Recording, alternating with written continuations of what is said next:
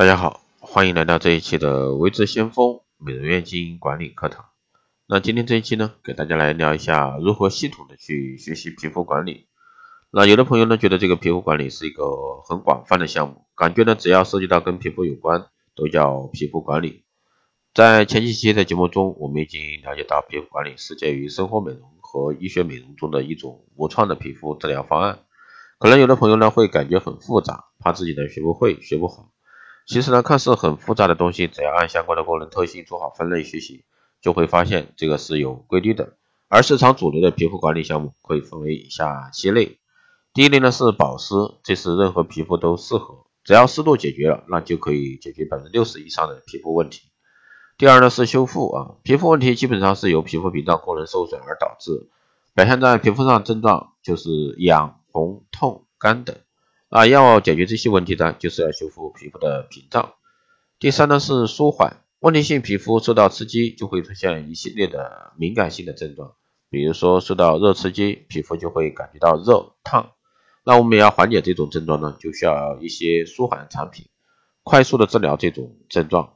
第四呢是美白，美白呢一直是大家啊最为关注的问题，美白的成分呢比较多，美白该如何的去运用啊，才能让效果最大化？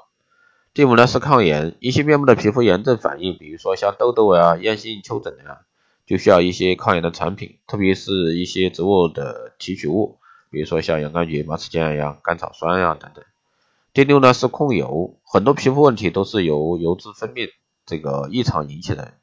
比如说像闭合性粉刺、黑头、毛孔粗大、痘痘，那么这就需要配合控油和调节皮脂分泌的一个相关产品。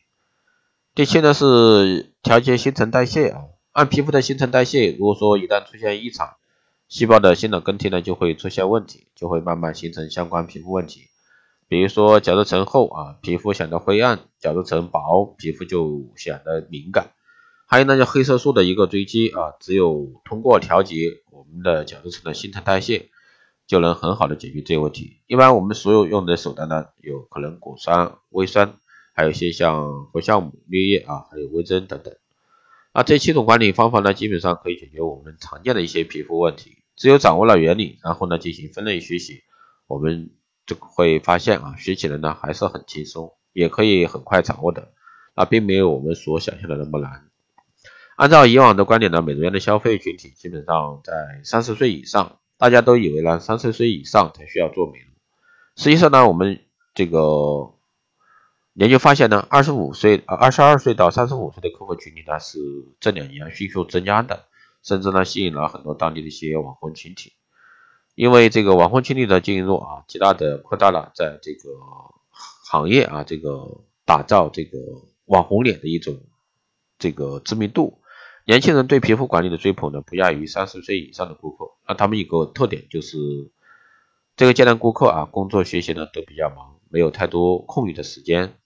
如果说我们还像传统美容院一样做一个项目就两个小时，大家是没有这个耐心的。如果说皮肤管理啊，平均操作在三十到六十分钟，正好能符合大家的一个需求。而现在皮肤管理在网络上已经形成一种趋势，这部分群体的一个消费呢，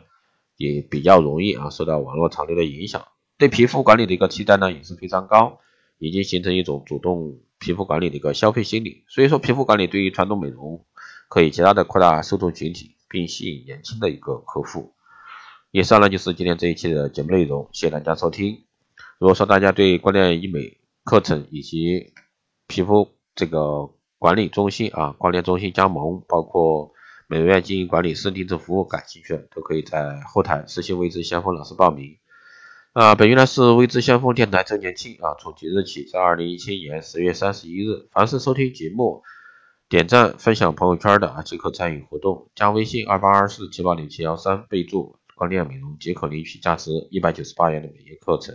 谢谢大家收听。如果说大家有任何问题，欢迎在后台留言。好的，以上就是这一期节目，我们下期再见。